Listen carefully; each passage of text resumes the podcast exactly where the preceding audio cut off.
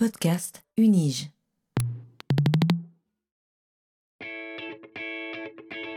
Learning from Data, le podcast sur la science des données à l'Université de Genève. These devices and machines and everything we're building these days, whether it's phones or computers or cars or refrigerators, are throwing off data. What exactly is big data? Not all revolutions are political. But this explosion of data is also raising fundamental questions.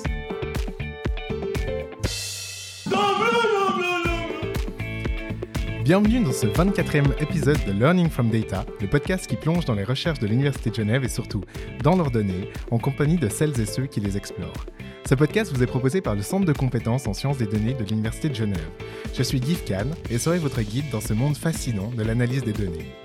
Dans l'épisode d'aujourd'hui, nous allons nous intéresser à la science des données comme un outil. Un outil dont la pertinence semble s'établir toujours plus largement dans le cadre de nombreuses sciences, dont les sciences humaines. Vous êtes-vous déjà retrouvé pris d'une certaine émotion lorsqu'au détour d'un marché ou dans les méandres d'une bibliothèque ou d'un musée, vous tombiez sur la version originale d'un livre qui a traversé le temps, en temps que vous n'avez bien souvent même pas vécu? Son, son contenu intact est le reflet d'une époque ouvert à analyse pour qui sait approcher convenablement cette source d'information d'une richesse étonnante. C'est notamment le cas des philologues, dont la pratique scientifique s'attache à l'étude des textes anciens dans leur matérialité la plus concrète. Et cette étude est de plus en plus encline à s'appuyer sur des méthodes computationnelles et statistiques pour accélérer certains processus, faciliter la prise en compte de larges corpus ou encore ouvrir de nouvelles questions de recherche encore inexplorées, voire insoupçonnables jusqu'ici. Et dans cette dynamique sont impliquées des méthodes telles que la reconnaissance de l'écriture manuscrite, la linguistique computationnelle ou encore la stylométrie, qui donnent un nouveau visage aux études en humanité. C'est ce que nous allons aborder aujourd'hui en compagnie du docteur Simon Gabet, qui nous fait le plaisir d'avoir accepté notre invitation dans Learning from Data. Bonjour Simon. Bonjour. Comment allez-vous? Bien, bien, content d'être ici euh, avec toi. oh mon dieu On se tutoie ou on se vous voit Je sais pas. tu me dis. Je, vais coller au vouvoiement. Vous ferez ce que vous voulez, monsieur Simon. Simon, depuis août 2020, vous êtes maître assistant à la faculté des lettres, rattaché plus précisément à la chaire en humanité numérique. Vous êtes titulaire d'un bachelor en littérature et linguistique française de l'université Paris 4 Sorbonne, d'une licence en études européennes intégrée de l'université de euh, intégrée de l'université de St Andrews en Écosse et d'un master en littérature français, philologie et linguistique de l'université de Paris 4 Sorbonne. Après avoir obtenu en 2015 votre doctorat de philologie latine et médiévale à l'université d'Amsterdam, vous rejoignez un projet de recherche mené aux universités de Neuchâtel et Lausanne portant sur l'écriture privée au XVIIe siècle qui vous permet d'orienter vos recherches vers la philologie computationnelle. De 2018 à 2020, vous occupez une position de chargé de cours en humanité numérique à l'Université de Neuchâtel.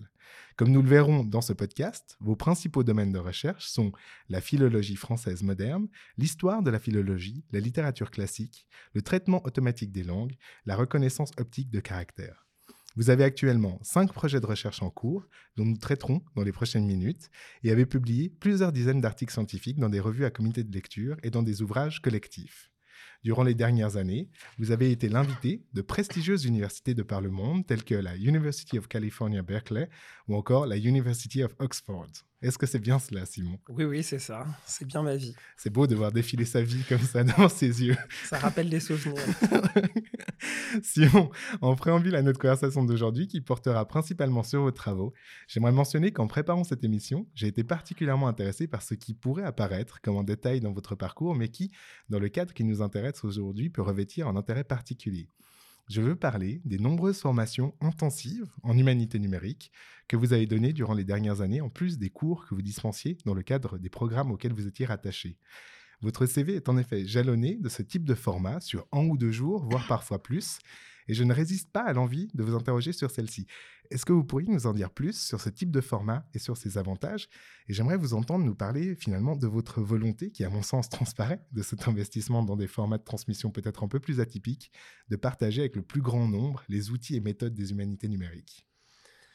C'est quelque chose de, très important en fait, ces mmh formations courtes. Et avant même de parler des cours que je donne dans des mmh formats courts, donc de quelques jours, euh, qui sont intensifs un petit peu partout, je voudrais dire que en fait, je les ai d'abord suivis. En fait, il y a un véritable problème pour accéder en fait à cette compétence Mhm. sur les données. Et c'est pas pour rien qu'en fait on en parle ici. Qu'en fait un, un problème c'est que moi j'ai été formé dans le monde ancien d'une certaine Mhm. manière où euh, on n'avait pas de cours euh, où on utilisait des ordinateurs. Et à un moment j'ai vu que des gens commençaient à les utiliser, mais le problème en fait c'est que les gens qui ben, peuvent donner les cours doivent avoir été formés préalablement. Mhm. Et donc, où trouver ces enseignements? Parce que moi-même, je voulais aller travailler euh, avec des ordinateurs. Mhm. Et donc, j'ai découvert que euh, en Suisse, il n'y avait pas grand-chose. Puis même dans beaucoup d'universités, en Mhm. fait, il y avait très peu de choses. Et puis, il y avait un cours à Grenoble donné par Elena Pirazzo, par exemple, qui était très important. Et puis, il y a eu aussi un, un cours euh, qui était donné à l'université de Leipzig, où très rapidement, Elisabeth Bourg a créé le European University in Digital Humanities tous les ans en juillet, qui est une véritable institution aujourd'hui pour les humanités numériques. J'ai aussi suivi des cours à Oxford. Et donc, petit à petit, j'ai acquis Mhm. des compétences qui a demandé énormément de temps, beaucoup d'énergie pour me déplacer. Et j'ai compris, en fait, qu'est-ce que c'était que de se retrouver coincé en tant que chercheur. De se dire, mais en fait, mince, je dois attendre six mois pour qu'il y ait un cours, puis je vais devoir traverser l'Europe pour apprendre. Mhm. Et une fois que j'ai réussi à apprendre ces choses-là, je me suis dit, ben, il faut absolument que les autres n'aient pas à vivre ce que j'ai vécu. Mhm. Et donc, j'ai essayé de recréer cette formation d'abord dans un format court à l'université de Neuchâtel. Et puis, on a créé un réseau avec des collègues français, italiens, etc. Mhm. Et on s'est dit, ben, on va donner des cours un peu partout. Puis on s'est mis à donner des cours à Vérone, à Poitiers, euh, et puis Très un bien. petit peu partout, Strasbourg, euh, Metz. Et aujourd'hui, je continue, alors de moins en moins, parce que j'ai de moins en moins le temps, Mhm. mais aussi on a formé des gens qui, eux, peuvent reprendre Bien le sûr. Et donc, pour moi, c'est fondamental. Euh, aussi parce qu'il y a un vrai problème, c'est qu'on on récupère, entre guillemets, beaucoup de chercheurs Mhm. euh, qui sont très avancés dans leur carrière. Comment est-ce que ces gens peuvent se former? Ils n'ont pas le temps de suivre un cours de Oui. un semestre, un an ou deux ans. Par contre, ils peuvent bloquer trois jours pendant lesquels ils vont se former à une technologie qui Mhm. répond à leurs besoins. Et ces cours intensifs continuent de garder, à mon avis, une pertinence, peu importe le niveau, qu'on soit jeune ou bien qu'on soit très avancé dans sa Mhm. carrière, pour pouvoir se former aux technologies du numérique, parallèlement à la création de cours plus normaux qui vont Mhm. se donner à travers les semestres. Excellent. Ah ouais, super. Donc, merveilleux. Je vous remercie pour votre réponse, Simon. Je suis convaincu que cet échange avec vous aujourd'hui, au-delà de ces déjà très intéressantes questions de transmission de savoir et de transformation de certaines disciplines scientifiques, euh, va nous permettre, et je parle pour nos auditrices et auditeurs, mais également pour moi, de mieux comprendre les mille et un objets de la philologie et leur réinvention dans l'ère numérique. Donc, belle ambition intellectuelle que nous nourrissons là, donc, euh, et que je dois dire me réjouit. Donc, autant commencer tout de suite. Je vous propose donc, chères auditrices et auditeurs, de plonger en votre compagnie, Simon Gabet, au cœur de vos recherches.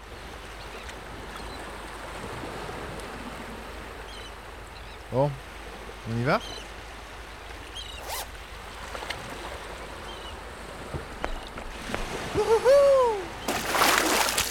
Comme vous le savez peut-être, Simon, pour amorcer cette première partie du podcast qui va nous amener à découvrir votre recherche, j'invite généralement mes invités à nous présenter leur parcours scientifique en partant de ses origines. Et pour ce faire, je propose généralement de partir de la thèse de doctorat qui constitue un jalon important d'une carrière scientifique. Tantôt étape dont on s'éloigne par la suite pour de nouveaux horizons de recherche, tantôt amorce vers des recherches qui se poursuivent pendant de nombreuses années. Cela n'en demeure pas moins un élément important, significatif pour saisir l'ampleur du chemin parcouru. Simon, votre thèse de doctorat s'intitulait donc L'acteur au Moyen Âge, l'Istrio et ses avatars en Occident de Saint-Augustin à Saint-Thomas. Pouvez-vous nous en dire un peu plus sur ce, pro- sur ce travail et sur les raisons qui vous ont amené à porter vos premiers intérêts de recherche sur ces objets? Euh, en fait, assez rapidement, je me suis intéressé euh, à la littérature médiévale. Je Mhm. trouvais qu'il y avait quelque chose qui était assez fascinant dans, dans ce monde-là. Et puis, il y avait quelque chose de, de fascinant, c'était à la fois proche et loin. Euh, c'était nous et en même temps pas. Mhm. Euh, Cette idée que, par exemple, en Suisse, au Moyen Âge, on- n'écrivait pas en français, on écrivait en latin. Et Mhm. pourtant, c'est là où on habite aujourd'hui. Et il y a quelque chose de, de- de très intéressant là-dedans. Après, pourquoi j'ai fini par travailler ça? Donc, j'étais dans un, un projet NVO, euh, qui est l'équivalent du FNS euh, aux Pays-Bas. Mhm. Le projet était plus ou moins organisé autour de va falloir travailler sur des questions d'église et puis sur des questions de théâtre, mais j'avais une grande marge de manœuvre. Et puis au départ, je pense que mes collègues s'attendaient vraiment à ce que j'étudie le, le- la fin du Moyen Âge. Mhm. Puis je me suis dit, mais on peut pas étudier la fin du Moyen Âge si on n'a pas compris ce qui se passe avant, parce qu'il y a des enjeux qui sont très importants. Mhm. Donc j'ai petit à petit fini par remonter euh, la période et euh, je fais partie des gens qui pensent aussi que euh, les projets de thèse disent beaucoup sur les personnalités des gens. Clairement. Et, et- et je pense que le fait que j'étudie l'histrion, ceux qui me connaissent un peu, peut-être Mhm. pourraient trouver quelque chose en lien entre mon projet et ma personnalité. Euh, donc peut-être quelque chose d'inconscient qui m'a amené à, à étudier ça. Et justement, donc l'histrion, c'est. Alors, l'histrion, effectivement, bonne Très question. rare. En fait, non, mais euh, ça a plus ou moins le même sens que ça a gardé aujourd'hui. En Mhm. gros, c'est l'acteur. C'est euh, une question très simple qui est de se dire l'Antiquité s'arrête. On Mhm. jouait au théâtre, tout le monde connaît Sénèque, euh, et puis tous les auteurs grecs de théâtre. Mhm. Et on sait qu'on a du théâtre qui réapparaît à un moment. Mais qu'est-ce qui s'est passé entre? Qu'est- Qu'est-ce qui Mhm. s'est passé dans cette espèce de trou à la fin de l'Antiquité et puis le moment où on commence à avoir beaucoup de pièces de théâtre à la fin du Moyen Âge euh, mais en fait, comment poser même la question? Parce que le, théâtre, ça n'existe pas. Enfin, c'est un mot d'aujourd'hui. Mhm. Quels étaient les mots qu'ils utilisaient? En fait, c'est quoi le théâtre aussi d'ailleurs? Euh, Le théâtre, c'est à la fois le bâtiment, le grand théâtre de Mhm. Genève, mais en même temps une pratique.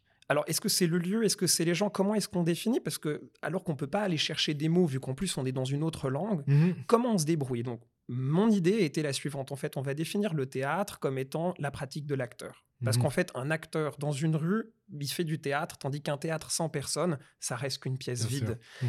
Et d'aller regarder tous les mots en latin euh, qui parlaient de l'acteur, et donc en fait, Mhm. la manière dont on le définissait plus ou moins, notamment histrion, qui était en fait un terme très important, mais aussi euh, tout ce qui va être les jongleurs, les gens qui Mhm. gesticulent, etc et de voir comment on glosait ces mots. Parce qu'il y a aussi ce truc intéressant que le Moyen Âge récupère les textes de l'Antiquité. Mhm. Alors vous êtes euh, au 8e siècle à Genève, et puis là tout d'un coup vous lisez un texte de Saint Augustin qui explique qu'en fait le théâtre c'est pas bien.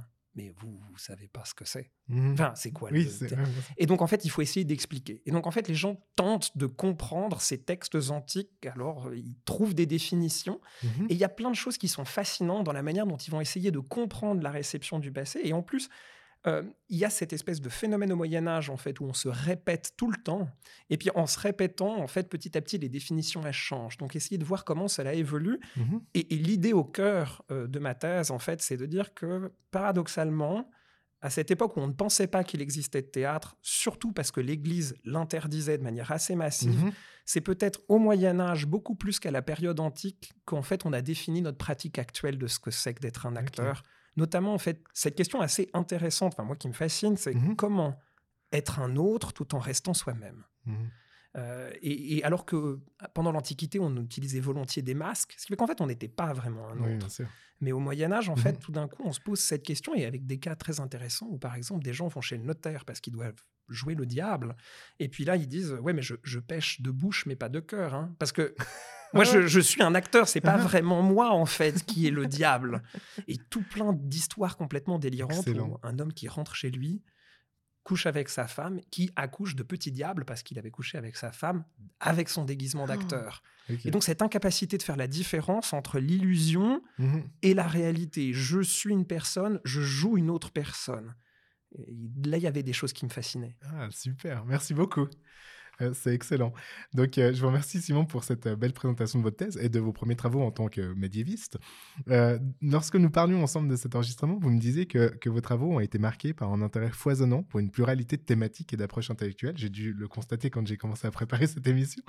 Et le véritable fil rouge de votre parcours scientifique est à charger ma pratique philologique, et cela peu importe le siècle.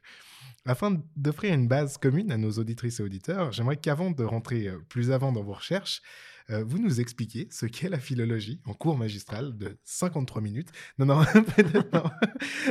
Peut-être euh, pourriez-vous également nous expliquer en quoi elle diffère de la linguistique, mais sans forcément souhaiter rajouter de la complexité, mais déjà juste une définition commune de la philologie. Un cours magistral de 5 minutes suffirait à peine à, à poser la question. Bah, je vais essayer évidemment de faire plus court. Euh, bon, la philologie, il y a un vrai problème de définition. Mhm. c'est- extrêmement culturel. Si jamais on se retrouve en Allemagne, bah, en fait, on va avoir des définitions qui sont assez divergentes de celles Mhm. qu'on peut avoir euh, en francophonie. Ou en francophonie, la philologie tend de plus en plus à se restreindre à la question de l'egdotique. Donc, ce que j'appelle l'egdotique, Mhm. c'est éditer un texte. D'accord. Je récupère par exemple euh, Dante. Et Dante, évidemment, j'ai pas le texte de Dante, vu qu'à l'époque, il n'y avait pas d'original. C'est une notion, en fait, qui n'existe pas vraiment. J'ai plein de versions. Et donc, en fait, comment est-ce que je fais pour proposer un texte Mhm. de, qui s'inspire ou qui, qui essaie de respecter un texte le plus proche de ce que Dante a voulu sans que je sache ce que Dante a voulu, parce que j'ai plusieurs versions qui divergent. Mhm.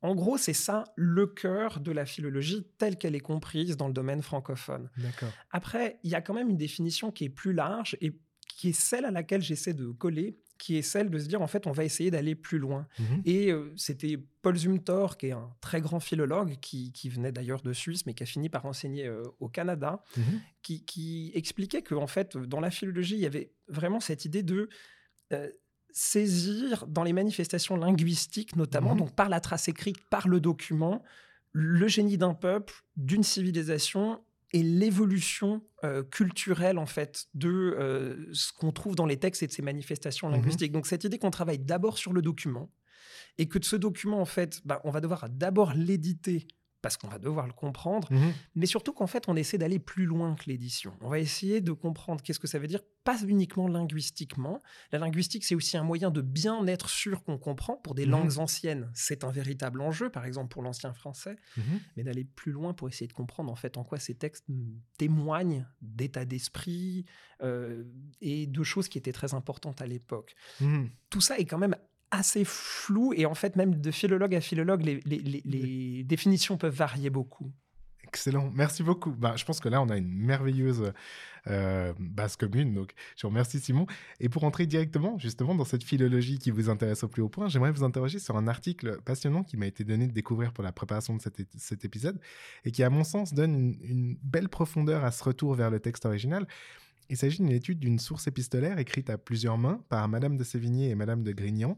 Euh, Pouvez-vous nous dire plus, euh, nous dire ce qui, dans ce cas particulier, euh, justifie le retour au texte original et ce que ce retour vous apprend? Alors là, c'est un cas intéressant et qui va me permettre de faire aussi le lien avec une question euh, liée à la thèse et à ce qui nous amène ici, qui est la question du numérique. Waouh Alors, la- ouais, parce que, alors, tout ça est lié, hein, super, ma- ouais. malgré la multiplicité des, Des de- horizons. de- voilà, un peu foisonnant. euh, Il y a quand même un lien dans toutes ces choses. Alors, Bien sûr. euh, on a les lettres de Madame de Sévigné où on sait de particulier qu'en fait une très grande partie a été brûlée et que Mhm. donc quand on doit les éditer, on se retrouve dans une situation compliquée parce qu'on n'a que des copies. Et donc en fait, l'époque moderne, Mhm. le, le XVIIe siècle, vit dans un certain nombre de cas exactement la même situation que le Moyen Âge. Je n'ai plus l'original, Mhm. je n'ai que des copies. Mais dans de très rares cas, on peut continuer d'avoir, on peut encore avoir l'original à disposition. En retrouvant le texte original, qui parfois en fait est très difficile à trouver, on peut corriger le texte qui a été transmis par des copies fautives. Donc jusqu'à présent, on n'avait édité que des copies du Mhm. XVIIIe siècle. J'ai retrouvé l'original de la lettre et j'ai découvert qu'en fait certaines parties que l'on pensait écrites par la mère n'étaient en fait qu'écrites par la- la- la fille. Et donc, déjà, on retombe sur cette définition de la philologie. En fait, pour bien comprendre un document, il faut d'abord bien l'éditer. Donc, il Mhm. faut que je le regarde matériellement. Je regarde, je vois que bah, la main change. Donc, la main, Mhm. c'est la manière d'écrire. Donc, si jamais il y a une autre main, c'est probablement une autre personne. S'il y a une autre personne, bah, qui ça peut être? Probablement la fille. Et donc, petit à petit, en fait, on se met à rééditer le texte différemment. Mhm. Et parce qu'il est édité différemment, on se rend compte que, par exemple, le texte est polyphonique. Au Mhm. lieu d'avoir une seule personne, plusieurs personnes parlent. Et là, ça change. Ça change dans le rapport qu'il va y avoir entre la mère et la fille, d'autant plus que c'est un moment très important qui annonce la naissance de la fille de Madame de Grignan, donc la petite fille Mhm. de Madame de Sévigné.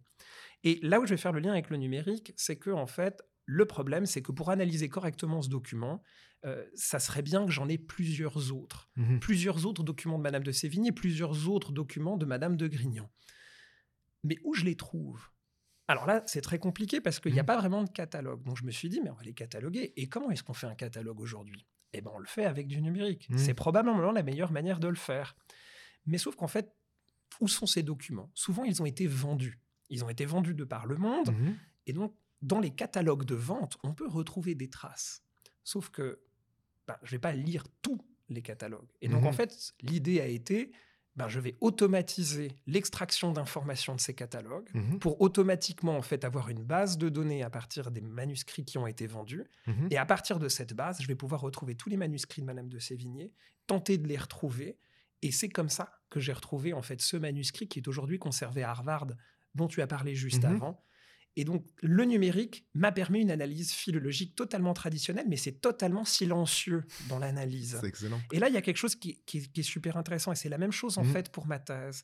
C'est-à-dire que ma thèse, je fais une analyse qui est totalement traditionnelle en philologie, Mhm. j'analyse des mots, mais derrière, en fait, ce que j'ai fait, c'est que j'ai utilisé des bases de données pour essayer de tracer des généalogies, c'est-à-dire qui reprenait qui. J'expliquais en fait qu'on se reprend tous les uns les autres Mhm.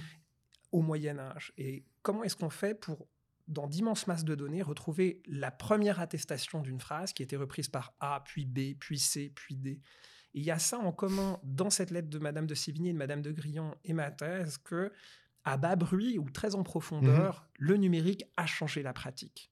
Mais ça ne se voit pas encore dans les Mhm. publications que j'ai pu faire. Excellent, super. Merci beaucoup. Euh, On va peut-être faire maintenant, euh, Simon, en, en petit bond vers la linguistique computationnelle. Euh, dans un article publié en juin dernier, vous soutenez qu'alors que pour l'ancien régime, des corpus et des modèles pertinents de traitement automatique des langues existent, pour le français moderne, par contre, la situation est beaucoup plus contrastée. Selon votre constat, les outils fonctionnent en effet mieux pour la fin du XVIIIe siècle qu'ils ne le font pour le XVIIe et le XVIe. Et pour pallier cette lacune, vous proposez d'explorer de nouveaux corpus, et cela en vous appuyant sur les dernières méthodes apparues en TAL, dont l'apprentissage profond. Est-ce que vous pourriez nous en dire plus euh, sur ces questions, sur, euh, sur ces nouvelles méthodes et leur pertinence, ainsi que peut-être faire le lien entre euh, tout ceci et le projet FREM, à laquelle cette réflexion est largement associée? Euh, ouais, alors, on- J'adore, il y a 12 000 questions dans ça. Oui, oui, non, c'est- compliqué de, de- de tout reprendre. Alors, Mm. j'essaie de reprendre un petit peu depuis le début dans toutes les questions.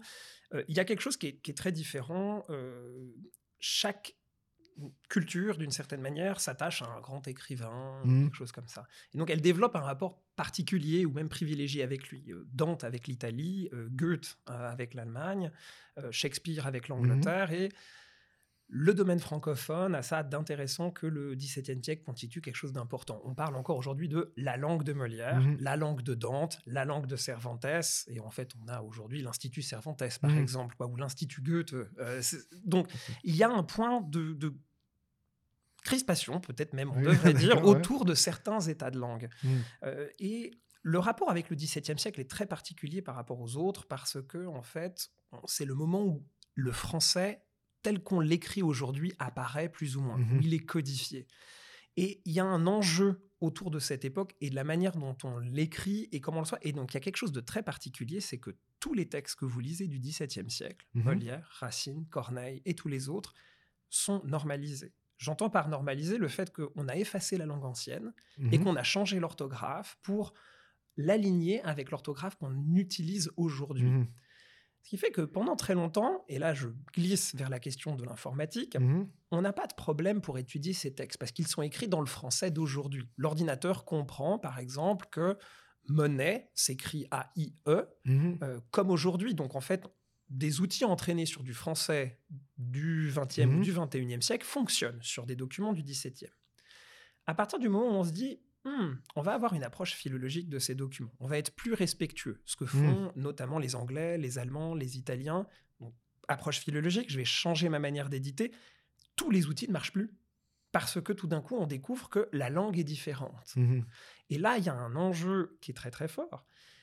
Mais cet enjeu philologique recoupe un autre problème informatique dont on reparlera peut-être plus tard, qui est celui de la reconnaissance optique des caractères. Euh, le texte que je vais extraire automatiquement depuis l'image par un ordinateur, lui, n'est pas du tout normalisé, tel Mhm. que j'ai défini précédemment, savoir qu'en fait, j'ai aligné l'orthographe sur celle d'aujourd'hui. Donc, encore une fois, les outils ne marchent plus. Donc, on se retrouve dans une situation très particulière où, pour l'ancien français, où il est très clair que c'est une autre langue, on a Mhm. développé des outils ad hoc qui permettent de la traiter. Pour le 18e et le 19e, comme c'est de facto une langue très proche de la nôtre, bah, il n'y a pas de problème. Mhm. Mais par contre, quand on est sur le 16e et notamment le 17e siècle, comme on a pris l'habitude de changer l'orthographe, on a pu rester plus longtemps avec des outils qui étaient développés pour d'autres siècles. Mais dès lors qu'on change notre approche du 17e siècle, eh ben là, on va devoir euh, se mettre à développer de nouveaux outils. Donc le Mhm. projet FRIM, euh, French Early Modern, euh, Mhm. donc une espèce de jeu de mots dont Ah les, oui. les- les talistes sont normalement assez friands, a, a pour ambition en fait de changer tout ça. C'est-à-dire de se dire en fait comment est-ce qu'on va développer tous les outils nécessaires à l'analyse du français du 16, 17 et 18e siècle, mais avec comme point de focal euh, vraiment le 17e siècle, Mhm. sans en avoir changé la langue, avec un pipeline totalement automatisé qui va depuis Wow. l'image, donc le facsimilé numérique, Mhm. jusqu'à l'analyse big data ou de lecture distante à la fin et l'automatiser au maximum. Excellent. Ah ouais, merci beaucoup. Et franchement, merci pour euh, enfin, ces explications hyper pédagogiques. J'ai l'impression de, tout comprendre. J'adore ça. Euh, je vous remercie, Simon. Passons maintenant à un autre thème. On a dit on allait sauter de thème en thème comme ça pour être assez représentatif de, de tout ce qui compose euh, votre portefeuille de, de projets. Passons maintenant à un autre thème, donc celui de la stylométrie. L'utilisation de cette technique est de plus en plus fréquente. Elle permet, comme vous euh, nous l'expliquerez, je l'espère, de relier avec une relativement faible marge d'erreur la paternité ou la maternité d'œuvres euh, à des auteurs ou des autrices. Mais pas seulement. Et dans un très intéressant texte que j'ai eu l'occasion de lire pour la préparation de cet épisode, vous soulignez qu'un vide subsiste encore entre la détection computationnelle de caractéristiques ou de modèles d'une part et l'analyse stylistique traditionnelle de textes d'autre part. Vide que vous proposez de combler en réimaginant les possibilités de cette méthode à d'une analyse du, du style de Racine. Donc c'est l'étude de cas que vous, euh, vous présentiez dans ce texte. Est-ce que vous pourriez nous en dire plus sur cette technique donc de la stylométrie et ses possibilités, sur son lien intrinsèque à l'utilisation des méthodes computationnelles, ainsi que nous dire quelques mots sur les nouveaux champs que vous proposez d'explorer grâce à elle? Oui, euh, la stylométrie, c'est quelque chose de, de- en fait, pas si nouveau. Quand on regarde très rapidement, ce qui s'est passé, c'est que des gens ont eu l'intuition, bête, mais au final, euh, bête dans le sens en fait simple, Mhm. qui était tellement simple qu'on n'y avait pas pensé, que, euh, en fait, chacun a une manière d'écrire qui est différente des autres. Mhm. Il y a eu un article qui est très intéressant euh, qui proposait en fait la notion de stylome. Le terme étant forgé sur la notion de génome. Mhm. On a tous un ADN qui nous définit, nous, en tant que personne. Un stylome serait la même chose, mais par la manière d'écrire. Nous avons tous une manière, un style. La notion de style est un peu débattue. Certains disent Mhm. idiolecte, une manière de parler qui est propre à moi-même.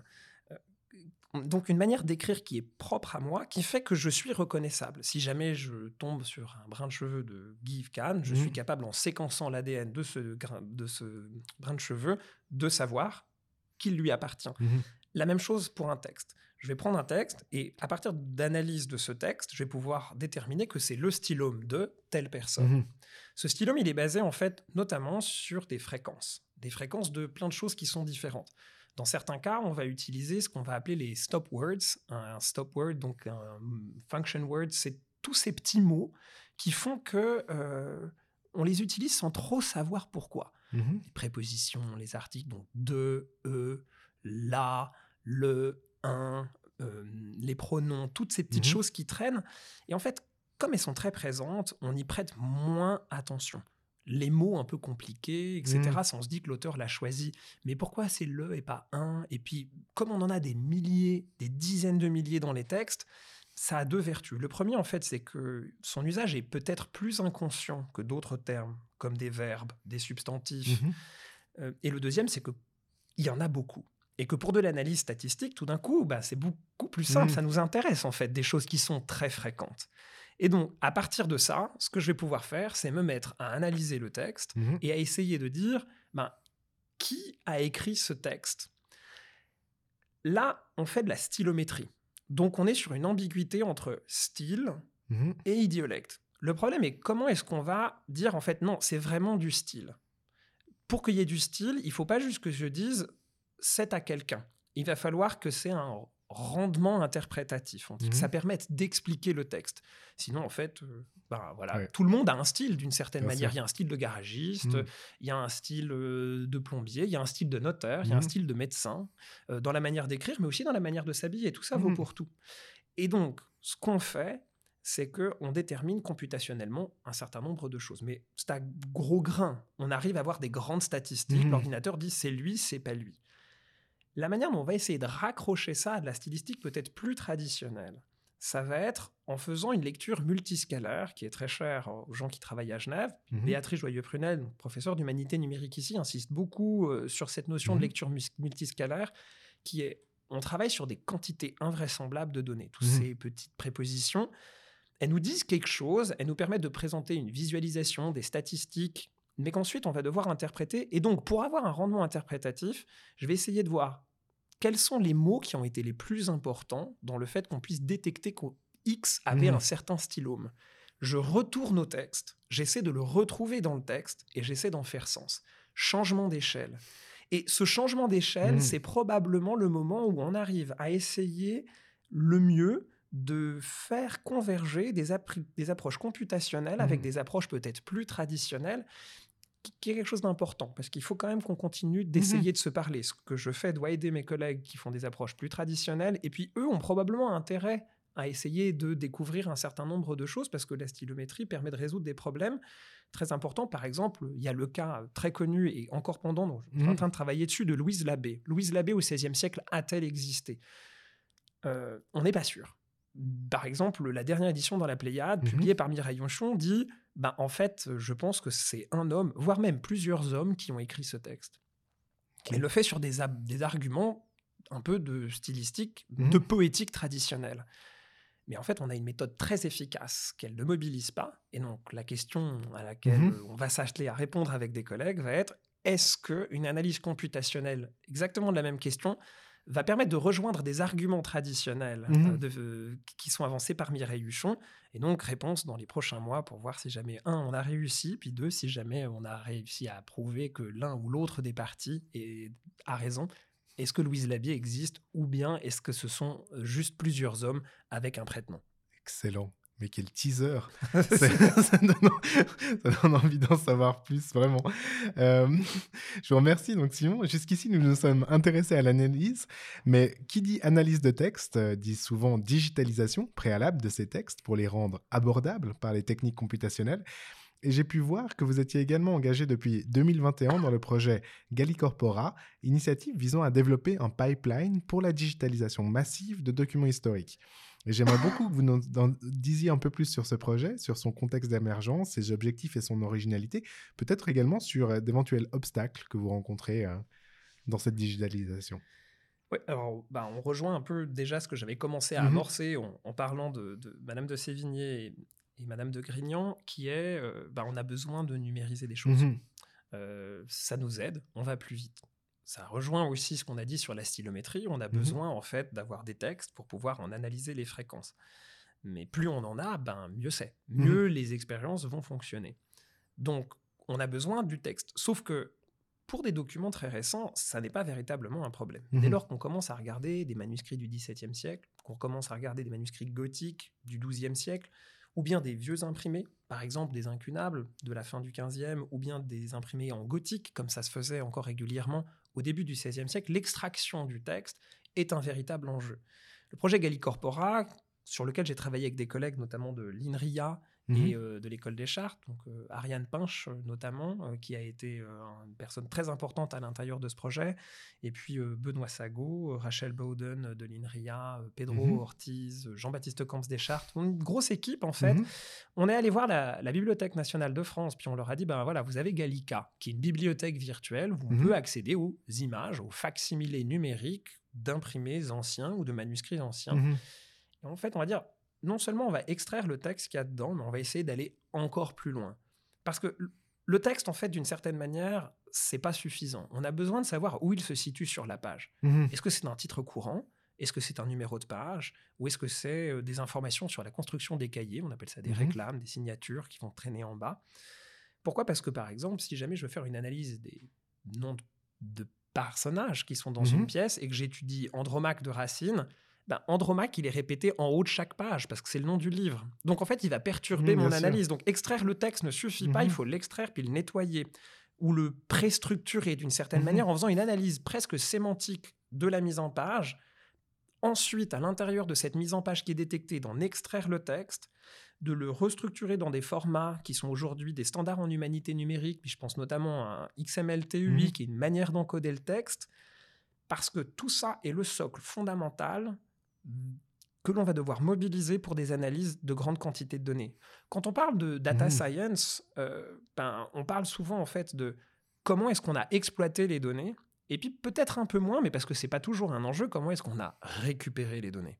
Mhm. Et pour les périodes euh, de l'ancien temps, ben, récupérer les données, c'est un enjeu extrêmement compliqué. Et donc l'idée, c'était d'arriver à faire ça. Mhm. Et non seulement en fait d'arriver à le faire, mais de le faire en respectant toute une série de règles qu'on s'imposait, uniquement des choses qui étaient open source, de pouvoir permettre à tout le monde de récupérer notre euh, travail et de pouvoir le réutiliser.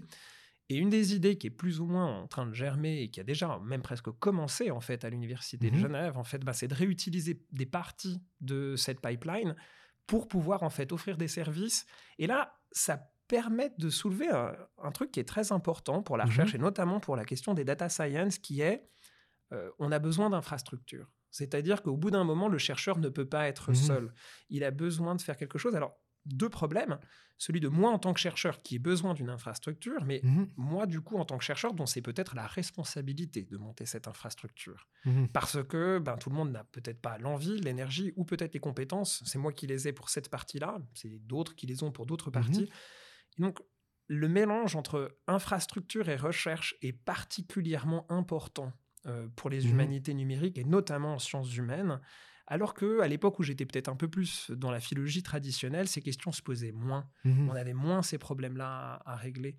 Et c'est pour ça qu'en fait, cette digitalisation, c'est quelque chose de fondamental. Et je pense aussi qu'il va permettre de débloquer des tonnes de nouvelles recherches. Mhm. Parce qu'on ne peut pas faire de recherche sans données. Et donc là, en fait, on est en amont. C'est comment on produit de la donnée. Et comment on produit de la donnée, un, de qualité, et deux, de la donnée enrichie. Donc savoir que j'ai un texte qui est écrit sur une page, c'est une chose. Mais Mhm. savoir en fait où il est, que c'est une note et non pas le corps du texte, que c'est le titre courant et non pas le numéro de page est important. Mhm. Mais dans le texte, de savoir que par exemple, aujourd'hui je parle avec Give, ben, de savoir qu'aujourd'hui c'est quelque chose de temporel, puis que Give Mhm. c'est une personne, puis potentiellement pouvoir relier Give à un identifiant qui va me permettre de le relier à un grand tout, le web Mhm. sémantique. Et donc là, on dépasse la simple notion de données de qualité, mais de la notion de dossier enrichi avec de l'annotation Mhm. qui va permettre de poser des questions au texte. Il faut pas que ça soit un dépôt mort. En fait, beaucoup de ces bibliothèques, on dit ben, on a numérisé, on a tout mis en ligne, Bien sûr. ouais. et puis euh, ben, faites-en ce que vous voulez, mais en fait, on ne peut rien en faire. Mhm. Pour que ça soit utilisable, il faut absolument le traiter avec une multitude d'outils, et c'est ça qu'on essaie de faire. Excellent, merci beaucoup. C'est vraiment, euh, c'est vraiment tout à fait passionnant. Donc, je vous remercie, Simon. Faisons maintenant un, un petit passage par ce qui, euh, je pense, doit vous occuper passablement en ce moment. Vous me disiez être en train de finaliser une habilitation dont le projet est de refonder les pratiques philologiques pour la littérature classique. Avec ce projet, vous vous attelez aux habitudes d'édition relativement atypiques, pour reprendre en substance notre discussion, des euh, 17e Est-ce que vous pourriez partager avec nous ces pratiques, ce que vous proposez comme renouvellement de l'approche et comment vous le faites? C'est un peu ce que j'avais dit au début. Mhm. C'est-à-dire que euh, si jamais vous allez chez Payot aujourd'hui, Mhm. euh, ben, vous achetez Molière, vous pouvez pas lire le texte de Molière. Euh, tel qu'il l'a écrit, ou en tout cas dans une langue assez proche de euh, celle qui existait au XVIIe Mhm. siècle, tel que le texte a été publié. Ça pose une série de problèmes, parce que par exemple, le texte ne rime plus. euh, parce que des mots ont changé d'orthographe, mais même Mhm. aussi de prononciation, vu que l'orthographe, en fait, elle n'est pas toujours Mhm. là que pour le plaisir. Et donc, à partir de ce moment-là, c'est quand même un problème si jamais le texte de Molière ne rime pas. Comment est-ce qu'on fait? Alors, on va dire, bah, on va être respectueux de, du texte d'origine, Mhm. mais on n'en a pas. Par exemple, Andromaque, on a quatre versions. Ces quatre versions divergent Mhm. et elles ne sont pas écrites de la même manière. Il n'y a pas la même orthographe. En linguistique diachronique, donc quand on fait Mhm. l'histoire des langues, on parle euh, de système graphique. Parce qu'il n'y a pas encore d'orthographe à cette époque-là. hein. Mhm. L'Académie, elle n'a pas encore standardisé la manière dont on doit écrire le français. Donc il y a des manières un peu divergentes en fonction des gens qui Mhm. vont écrire. Alors, je vais respecter la langue de l'original, oui, mais j'ai pas d'original. Ah, alors du coup, en fait, on fait comment? Mhm. et ce qui est en fait une idée simple et louable, bah, on va respecter la langue du XVIIe siècle. Bah, en fait, c'est une idée beaucoup plus compliquée que ça. Mhm. Qu'est-ce que, comment est-ce qu'on fait pour gérer ce problème-là?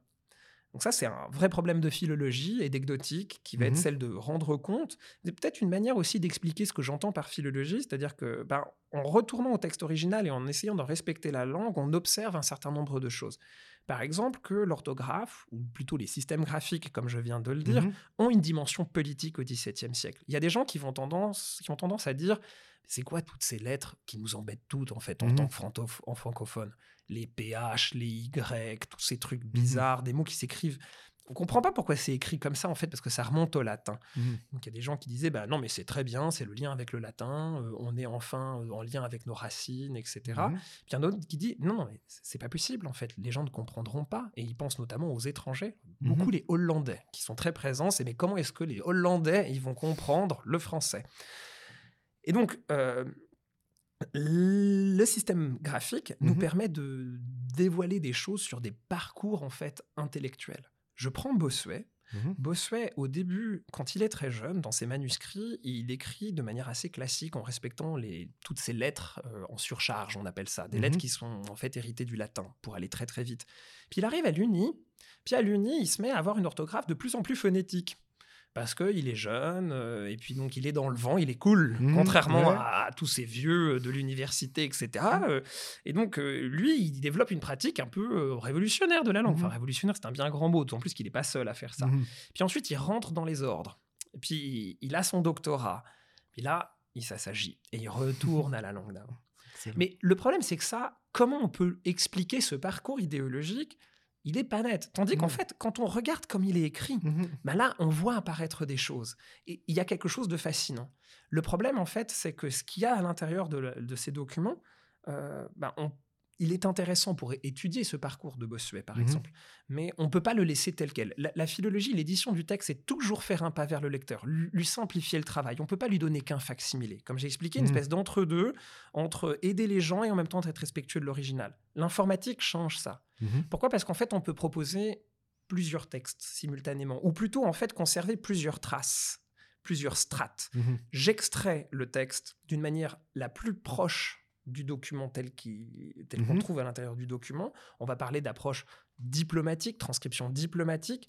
Et ensuite, je vais intervenir, je vais simplifier, je vais corriger des U, des V, des I, des J, plein de petites Mhm. choses comme ça pour le rendre plus accessible au lecteur. Mais comme j'ai la strate précédente, eh ben, je peux répondre aux besoins des linguistes Mhm. qui ont besoin d'étudier le texte tel qu'il a été écrit, le plus proche de la source, et en même temps, dans, mais c'est ça qui est intéressant, simultanément, d'offrir au lecteur une autre version peut-être plus lisible qui lui simplifie le travail. Et là, il y a toute une réflexion philologique sur, en gros, qu'est-ce que le numérique change à la pratique de transcription. Mhm. Ça fait partie des choses aussi euh, qu'on enseigne à l'Université de Genève. Ben, en fait, le numérique, il change quoi dans nos approches du livre, dans la manière dont on lit, la manière dont on transcrit et la manière dont on peut exploiter le texte d'un point de vue anecdotique, définition francophone de, de Mhm. la philologie, mais aussi d'aller plus loin et d'avoir des réflexions en fait sur la culture d'une époque, le Ouais. cas de Bossuet. Excellent, merci beaucoup. Euh, donc, euh, une, autre question qui me tient particulièrement à cœur, parce que ce ne sera pas la première fois que j'entendrai parler de ce projet, que je trouve particulièrement intéressant pour finalement toute l'Université de Genève. Il s'agit du projet Fondu. Euh, je vous laisserai d'ailleurs nous expliquer l'acronyme et les raisons de ce choix, si vous le souhaitez. J'ai cru comprendre que c'était quelque chose dont les personnes qui travaillent avec, les techniques TAL étaient très friands, mais surtout, j'aimerais que vous nous présentiez ce fascinant projet, les multiples manières dont cette technologie HTR peut déjà être utilisée et tous les autres que vous pourriez envisager à terme. Alors, fondu, euh, le, le- le nom a été l'objet d'un concours Twitter. Ok. Euh, et en fait, euh, on s'est dit, bon, il faut qu'on ait un acronyme, hein, parce que tout, tout passe à travers les sûr. acronymes.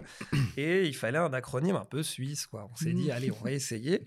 Et donc, il fallait faire un acronyme. Donc, c'est Forme numérisée et détection unifiée des écritures, F-O-N-D-U-E, Mhm. fondu.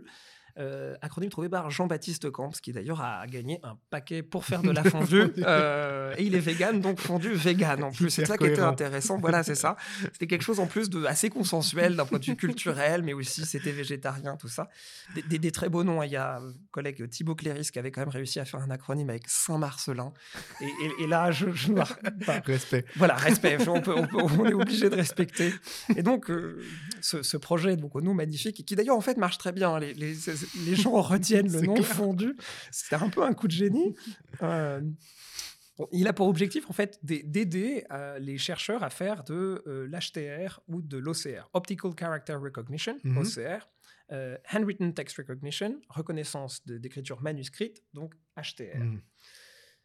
comme je l'ai dit, ça c'est un enjeu fondamental. C'est-à-dire que on ne peut pas faire d'approche numérique si jamais on n'a pas des données. Donc l'idée avec ce projet, c'est de débloquer cette première phase. Mhm. Et pour ça, comme je l'ai expliqué précédemment, on a besoin d'infrastructures. On a Mhm. besoin que les choses fonctionnent, sauf que ça coûte très très cher. Mhm. Et donc il y a un enjeu là-dessus, notamment autour des GPU, des cartes graphiques. En gros, euh, c'est ce qui permet de faire beaucoup de calculs très très vite. Euh, et l'université de Genève a euh, un cluster extraordinaire, même plusieurs, auxquels on a pu avoir accès.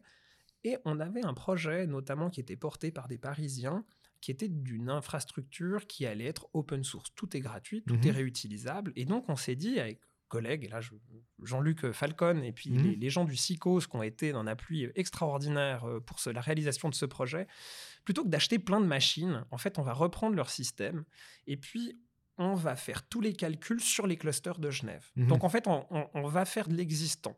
On va s'appuyer sur l'existant. Mhm. Donc, il y avait un premier enjeu déjà technique, avec comme intérêt qui est qu'en fait, bah, vu qu'on s'appuie sur de l'existant, l'existant, il évolue de lui-même, parce que c'est une infrastructure de l'université qui euh, entretient les ordinateurs, change les problèmes, rajoute de nouvelles machines régulièrement, et surtout, en fait, a une capacité d'encaisser énormément de connexions, vu qu'en Mhm. fait, on a un super méga ordinateur génial. Euh, euh, ça pose toute une série de problèmes. Mais donc, de créer cette infrastructure d'abord à l'échelle genevoise, puis bon, il y a vraiment cette idée de se dire, bon, ben maintenant, est-ce qu'on propose ça aux, autres unis en Suisse, Mhm. quoi, euh, à Zurich, à Lausanne, parce que de plus en plus, on a de demandes euh, pour essayer de l'utiliser, parce qu'il y a un vrai enjeu, puis ça coûte cher, Mhm. et puis ça demande de la compétence. Et donc, on essaie de répondre euh, à cette demande. Parce que euh, ben, beaucoup des projets se lancent dans des bibliothèques virtuelles, etc. Mais ça pose un, un autre problème, en fait, qui est celui d'offrir cet outil, mais en fait de se former. Et je trouve qu'en fait, il y a quelque chose de fascinant, Mhm. qui est que tout d'un coup, ça permet à des gens de suivre des cours et puis petit à petit de découvrir les humanités numériques, ce qu'elles peuvent apporter, mais mettre les mains dans le cambouis, petit Mhm. à petit. Excellent. Euh, ben, justement, euh, on va enchaîner. Bien sûr, Fondu n'est que la pointe de l'iceberg dans la liste incroyable d'initiatives de recherche et d'approches explorées dans le cadre de la chaire en humanité numérique de l'Université de Genève. Et entre circulation, valorisation des images et rôle central de l'interdisciplinarité, est-ce que vous pourriez nous faire un petit tour d'horizon de toutes les belles initiatives qui se développent du côté des bastions? Euh, le tout en moins de 53 minutes. euh, Toujours. toujours, toujours. C'est- compliqué. Euh, Quelques flagships. Ouais, ouais, non, non. je, pense que il y, a- il y a eu beaucoup de changements, ça va très très vite, Mhm. ça continue d'évoluer énormément.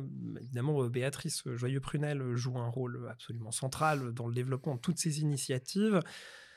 Euh, en gros, ce qui est en train de se passer, par exemple, c'est que, euh, comme je l'ai dit, il y a un, un besoin d'infrastructure. Il y a besoin Mhm. de proposer des outils, des outils qui soient facilement accessibles pour les gens, qui répondent à leurs besoins. Et donc, euh, je viens de parler de, de Fondu, euh, qui est ce système pour l'acheter. Et ça, c'est plutôt pour les gens qui travaillent sur le texte. Mais Béatrice, avec sa formation historienne, historienne de l'art, elle, elle a intérêt pour les images, qui Mhm. effectivement ont été pendant assez longtemps euh, un petit peu des laissés pour compte de, de- des études numériques, aussi parce Mhm. que c'est plus compliqué. hein. Il y a vraiment Mhm. des raisons. Non seulement les historiens de l'art, d'une certaine manière, il y en a moins que des gens qui étudient les langues. hein. Il suffit de voir à l'Université de Mhm. Genève, il y a des départements d'anglais, d'italien, d'espagnol, etc. Euh, et tandis qu'histoire de l'art, ben, il y a logiquement moins de monde, mais c'est aussi plus complexe. Et là, ce qui est en train de sortir, qui est un outil ab- absolument génial, s'appelle Explore, qui est Mhm. un résultat du projet Visual Contagion, donc porté par, euh, par Béatrice, euh, qui va permettre en fait de prendre d'énormes quantités de données. euh, notamment des imprimés, par exemple, Mhm. d'extraire la totalité des images, de pouvoir les comparer toutes entre elles pour essayer de sortir des groupes d'images. Ce qui Mhm. permet, par exemple, de dire, bah, cette image vient de tel endroit. Euh, parce qu'en fait, on va les comparer, et comme en fait, on a la date de publication Mhm. de chacun des magazines, par exemple, où on retrouverait cette image, on est capable, d'une certaine manière, d'en refaire de la généalogie.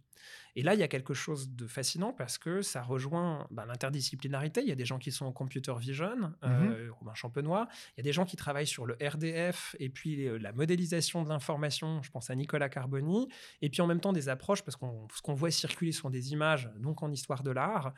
Euh, et là, il y a quelque chose d'assez intéressant dans espèce de conjonction de différentes pratiques pour pouvoir faire dégager des choses nouvelles et rendre accessible en fait Mhm. la comparaison et l'analyse d'images à très très grande échelle sous la forme d'un outil facilement accessible pour presque le grand public en fait. C'est- vraiment très accessible. Ils ont vraiment fait un gros effort autour de, de l'accessibilité. Ça, ça fait partie des, des grandes choses qui sont en train de se, pa- de se passer, notamment d'un point de vue des infrastructures.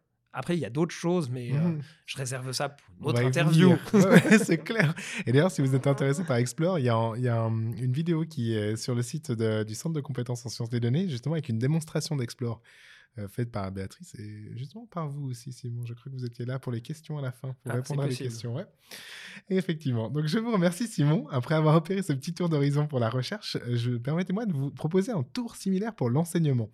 En marge de cela, j'aimerais également que vous nous parliez un peu des étudiantes et des étudiants qui s'engagent actuellement en humanité numérique. Elles et ils sont nombreux et nombreuses, et les milieux de la recherche comme de l'emploi semblent particulièrement réceptifs aux compétences qui leur appartiennent en fin de cursus.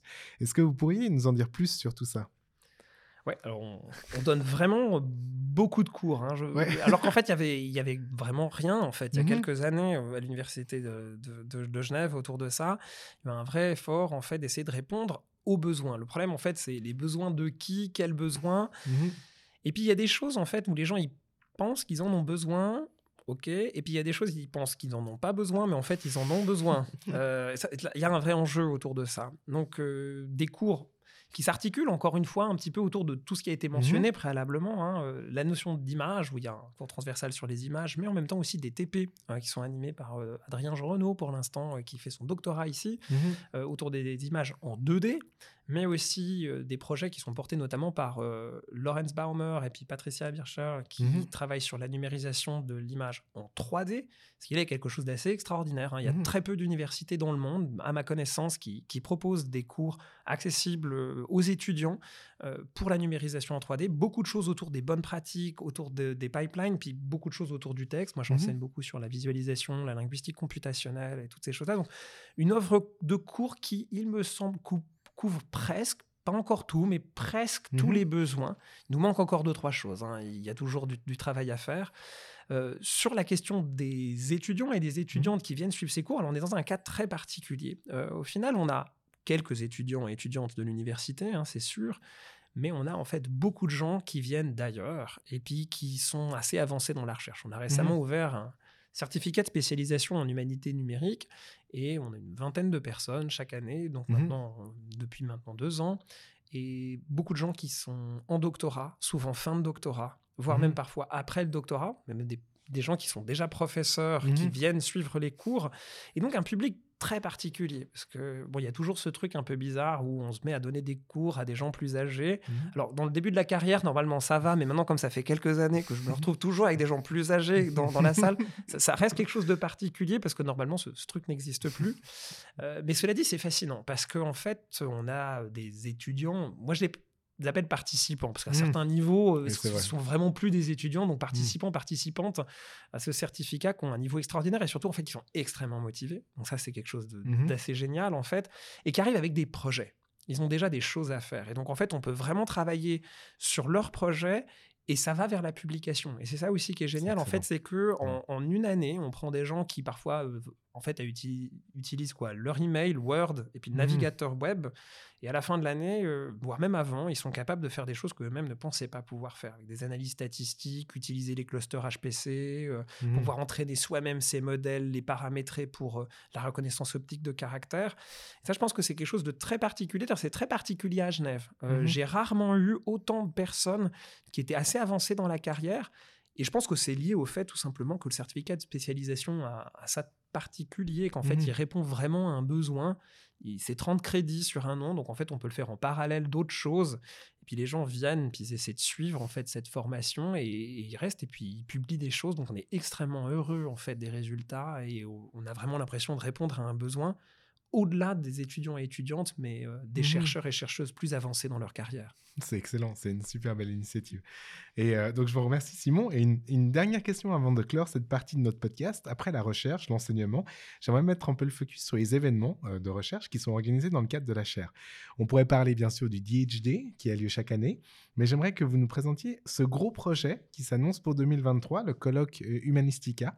De quoi s'agit-il? Qu'est-ce que vous pouvez déjà nous en dire pour éveiller l'intérêt de nos auditrices et auditeurs qui, j'en suis sûr, après vous avoir écouté pendant ces dernières minutes, sont tout à fait acquis à la cause des humanités numériques. Oui, on, on espère. S'ils ne le sont pas, euh, ils m'envoient un email et puis euh, on en rediscute. C'est Faut- prévu pour la fin du podcast. faut travailler au, corps les gens pour les convaincre.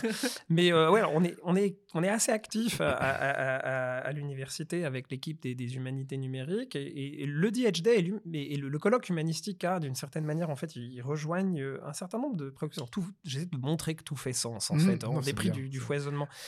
Euh, le DH Day, c'est un- une journée où on essaie de rassembler les acteurs du numérique au-delà de la faculté des lettres, même si Mhm. jamais euh, les humanités numériques, c'est dans le nom, sont plutôt du côté euh, des lettres.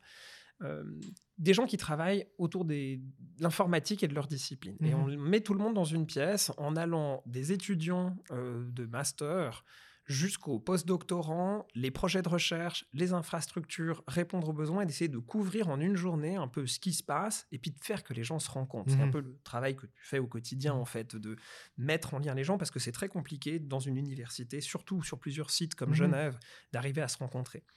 Ce DH Day, il aura lieu au musée d'art et d'histoire, euh, notamment au Gamma, euh, qui est une salle de l'autre côté. Alors, je ne sais pas si c'est vraiment indépendant, je n'ai pas bien Mhm. compris au niveau de l'organigramme, mais en gros, c'est dans le même bâtiment que le musée d'art et d'histoire. Euh, et là, c'est parce que euh, la chaire, notamment des souhaits de Béatrice, qui était de- d'essayer de, tisser des liens avec d'autres institutions. Euh, et donc d'aller voir vers le musée si jamais en fait on pouvait pas travailler ensemble. On a aussi un séminaire des fondamentaux du numérique euh, le mardi, euh, pas tous les mardis, il faut voir sur le site, mais qu'on fait avec la bibliothèque de Genève euh, aussi. Donc d'essayer d'aller travailler avec les autres institutions genevoises, travailler ensemble parce que Mhm. un certain nombre des choses qu'on développe, ben, eux en ont besoin. Et puis en même temps, nous, on a besoin d'eux aussi. Donc en fait, c'est une espèce de donnant-donnant et puis de gagnant-gagnant, on pense. Donc il aura lieu au MH, chose qui naît d'un partenariat assez approfondi Mhm. avec les gens qui sont là-bas.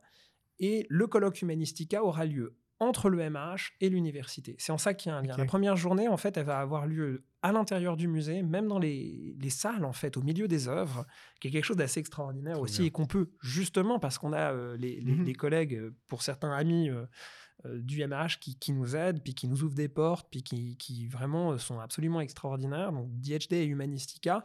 Première journée au milieu des œuvres, c'est aussi de faire des ateliers sur les œuvres qui sont conservées au MH. Le Mhm. matin, par exemple, en fait, ben, on a une œuvre, euh, une statue, un objet. On va le numériser en 3D, puis on va apprendre à le faire. Donc d'essayer, et en glissant peut-être pe- petit à petit vers Humanistica, de montrer qu'en fait, c'est à la fois un colloque et plus que ça. C'est à la Mhm. fois un moment où, en fait, euh, les gens qui parlent français se retrouvent et peuvent présenter leurs projets. Mais aussi, c'est un moment où on se rencontre. Et donc, en fait, on va avoir des tables rondes autour de sujets qui vont. Mhm. Voilà, je ne dis pas vraiment ce qu'il est en train de faire parce que le programme n'est pas encore arrêté. Donc, euh, euh, on verra bien ce qui sort. Mais en gros, des tables rondes où on va essayer de discuter ensemble de, de thématiques qui euh, sont importantes pour les humanités numériques. On va aussi proposer des ateliers pour pouvoir se former. Mhm. Des ateliers qui seront ouverts à, à toutes et à tous. Euh, je pense par exemple à ceux du, du MH le matin. Et on va aussi avoir des, des conférences plénières qui vont essayer de revenir sur les grands enjeux. Euh, Mhm. Et donc, Humanistica, l'idée, c'est d'en faire pendant quelques jours une espèce de hub où les, Pardon, les gens se rencontrent Mhm. et euh, découvrent ce que les autres font. Et là, il y a quelque chose de fascinant, en fait, parce qu'on en avait besoin. C'était des choses qui existaient depuis longtemps chez les Italiens. Ils ont euh, et puis, il y a les Allemands, le THD. Mhm.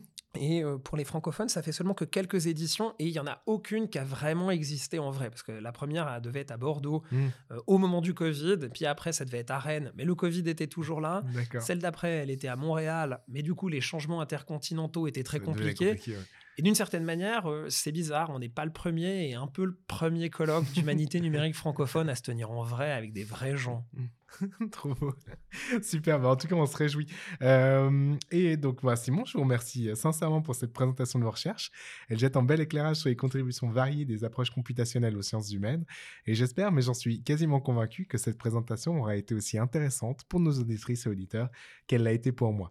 Avant de poursuivre vers la seconde partie de ce podcast qui va nous amener vers le futur de votre recherche, je pense qu'une petite pause musicale s'impose. Cela va nous permettre de faire reposer nos neurones en vue de la dernière partie de l'émission. Simon, qu'est-ce que vous nous proposez d'écouter aujourd'hui? Alors, euh, moi, je propose d'écouter ensemble les variations Goldberg telles que euh, elles sont jouées euh, par Glenn Gould. Euh, et euh, je ne sais pas si jamais j'explique maintenant ou Après. après. Après, pourquoi est-ce que j'ai choisi ce morceau? Comme ça, on laisse les gens découvrir de manière neutre tout ça. Donc, on se retrouve juste après les variations Goldberg pour la suite de Learning from Data. À tout de suite.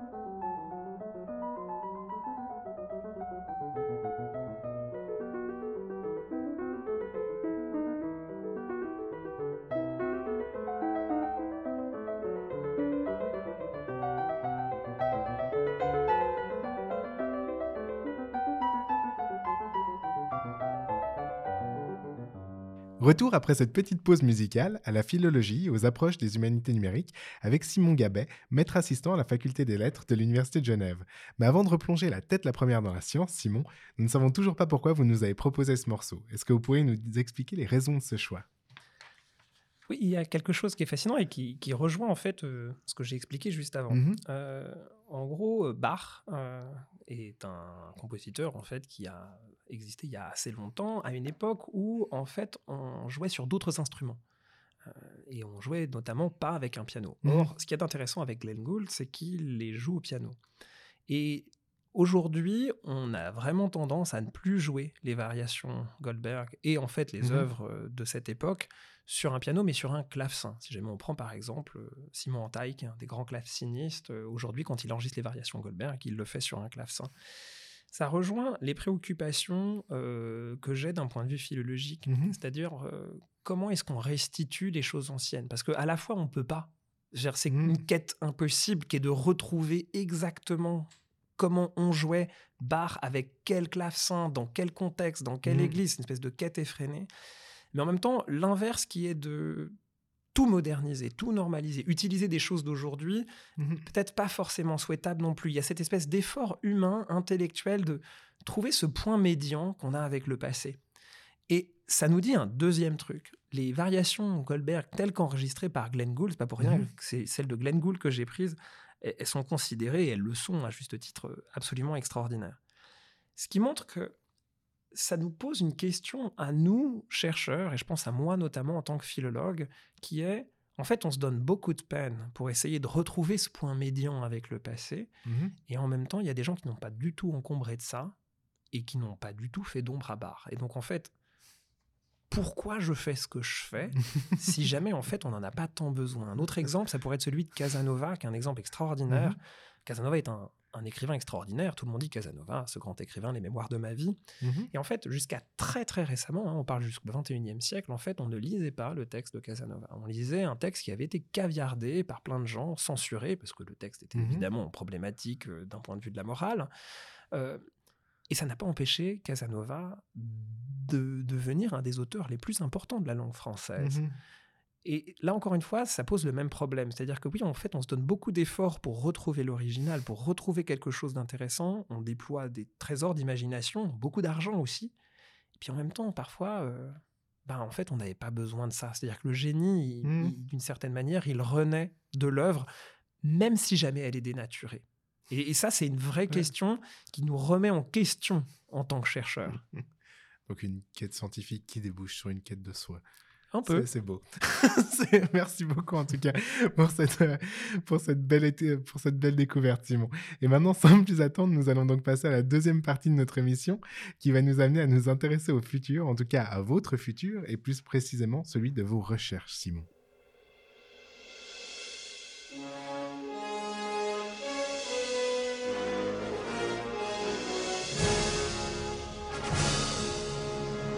Le futur de la recherche.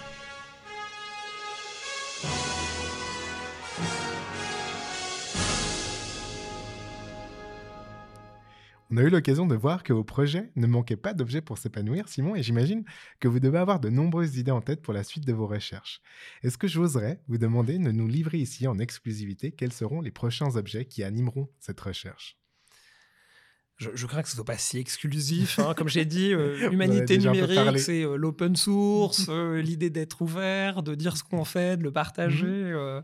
euh, mais oui, oui, volontiers. Et il y a peut-être des choses qui seront exclusives dans la manière dont je vais le présenter, histoire quand même de pouvoir euh, un peu justifier le fait d'avoir cet enregistrement et puis de, enfin, que le- notre public, euh, nombreux évidemment, apprendra des choses exclusives. Euh, Il y a plusieurs choses qui m'intéressent. Il y a notamment en fait par exemple la question de la stylométrie sur laquelle Mhm. on était pendant très très longtemps.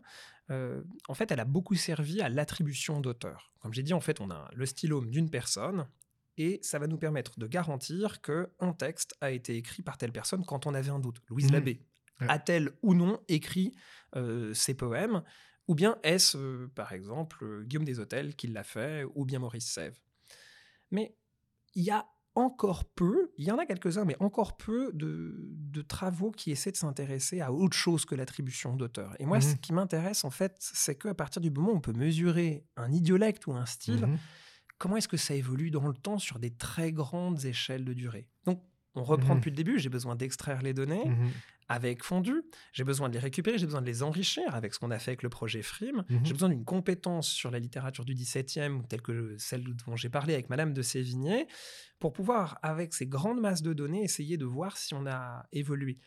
En gros, il y a un changement qui peut-être se fait à la fin du 18e siècle, et des choses qui raccrochent des choses un peu connues, dire que euh, il y a la rhétorique. On a une manière d'écrire. On a, quand Mhm. on fait une tragédie au XVIIe siècle, on l'écrit d'une certaine manière. Tout le monde connaît les règles, les trois unités, etc. Mhm. Puis à un moment, en fait, on va se libérer de ces règles. Euh, le drame bourgeois, euh, Hugo qui fait euh, des alexandrins qui ne sonnent plus comme des alexandrins. Puis au bout d'un moment, en fait, on va finir par avoir euh, des textes en prose, jusqu'à Beckett où il y a quasiment plus de texte.